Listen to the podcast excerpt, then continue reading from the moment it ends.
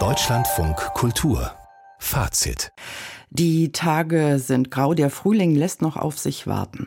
Ein kluger Schachzug des Museums Barberini in Potsdam, sich jetzt mit seiner neuen Ausstellung dem Hellen zuzuwenden.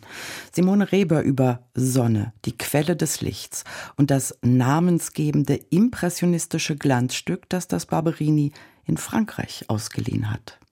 Es war der 13. November 1872. Claude Monet hatte sich im Hotel de l'Amirauté in seiner einstigen Heimatstadt Le Havre eingemietet. Aus dem Fenster im zweiten Stock konnte er die Anlagen des damals modernsten Hafens in Frankreich sehen. Nach dem Stand der Sonne zu urteilen, malte er sein Bild Impression Soleil Levant um 8 Uhr morgens. Der rote Ball der Sonne kämpft sich durch Frühnebel und Novemberdunst. Die Flüchtigkeit dieses Augenblicks vermittelt der Künstler, indem er die Pinselstriche sichtbar schnell nebeneinander setzt. Als das Bild zwei Jahre später zum ersten Mal gezeigt wurde, empfand das Publikum diese Malerei als roh, sagt Éric Desmazières, Direktor des Pariser Musée Marmottan Monet. Er hat die Farben nicht mehr gemischt, die Farbtöne sind nicht miteinander verschmolzen. Dabei entstand eine Malerei, die zur damaligen Zeit schockiert hat. Heute hat man sich daran gewöhnt, aber damals wirkte diese Kunst gewalttätig und aggressiv. Die opulente Ausstellung blickt von Monets Sonnenaufgang zurück bis ins fünfte Jahrhundert vor unserer Zeitrechnung, als die Sonne Gestalt annahm. Mit seinem Streitwagen fuhr der Sonnengott Helios, später Apollon, morgens zum Himmel auf und verschwand abends im Meer.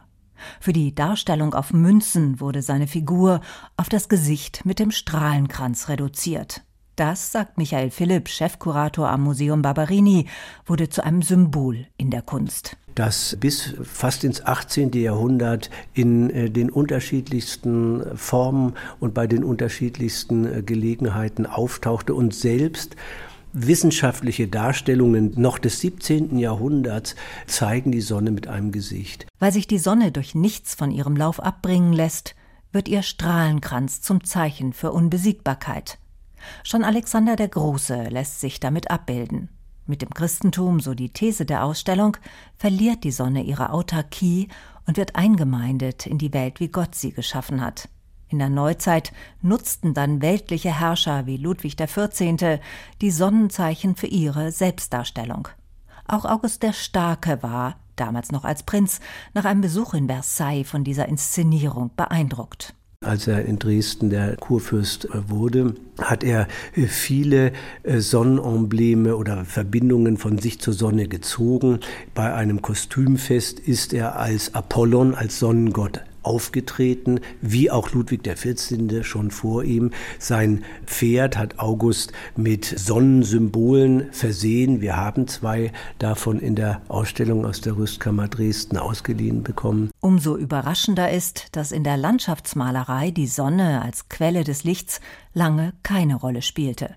Im 15. Jahrhundert wurde zwar angefangen, Schatten zu malen und damit einen, einen, gewissen Realismus einzubringen, aber in den Landschaftsgemälden gab es die Sonne nicht. Das mag daran liegen, dass die Maler in der Zeit wenig Interesse hatten, eine bestimmte Tageszeit darzustellen. In der Ausstellung ist das Landschaftsbild zu sehen, das erstmals die Lichtwirkung der Sonne zeigt.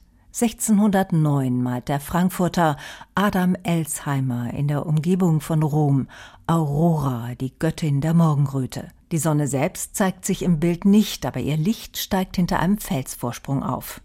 Danach wetteifern die Maler in der Darstellung des Sonnenlichts.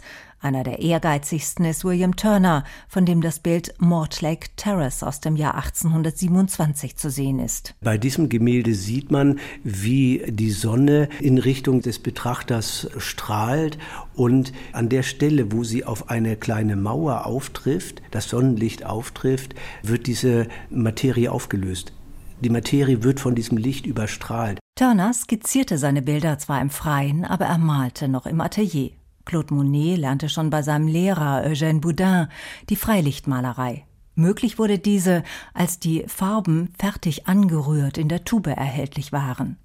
Die Antike stellte die Bewegung, den Lauf der Sonne noch als galoppierende Pferde vor dem Sonnenwagen dar. Claude Monet kann jetzt den Sonnenaufgang in spontane, frische Pinselstriche übertragen. Dazwischen liegen fast zweieinhalbtausend Jahre Kunstgeschichte. Zum Vergleich, das Alter der Sonne wird auf über fünf Milliarden Jahre geschätzt. Bis zum 11. Juni Sonne die Quelle des Lichts im Potsdamer Barberini Museum.